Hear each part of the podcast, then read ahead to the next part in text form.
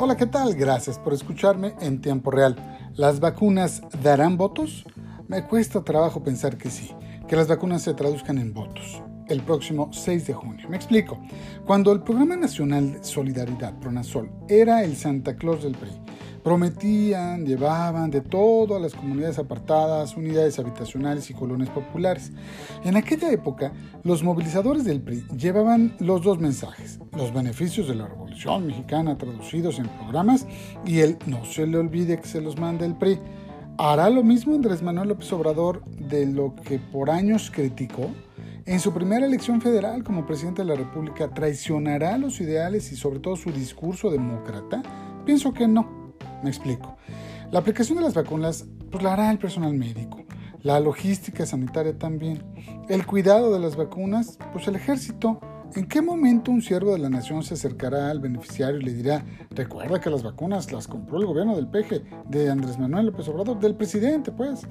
No creo que eso pueda ocurrir porque hoy, a diferencia de la época de Salinas, hay miles de teléfonos celulares en las calles que pueden grabar a los trabajadores de bienestar que acompañarán las caravanas.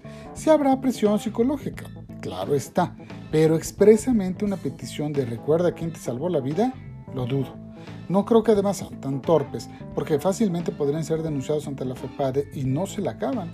Ahora bien, ¿beneficiará al discurso de Morena y aliados usar que fue su gobierno el que aplicó muy rápido la vacuna? Lo dudo, me explico también. 1. La economía está quebrada y no hay mesa alguna en las casas de este país donde no haya escasez de alimento debido a la crisis que provocaron los cierres de actividades no esenciales. 2. Las críticas hechas al gobierno de Andrés Manuel López Obrador no cesan y evidencian al menos poca destreza de su gabinete, por supuesto. 3. Los regidores y funcionarios de Morena y PRI que se han saltado la fila no fueron nada bien vistos por la sociedad, como también se reprobó que los siervos sean vacunados como si fueran médicos. A pesar de ello, ¿puede ganar Andrés Manuel López Obrador el Congreso y los cargos locales en juego? Sí. Recuerden, el poder se ejerce, no se comparte, y el presidente no está dispuesto a compartirlo, y menos con los gobernadores de oposición. Muchas gracias. Nos escuchamos en tiempo real.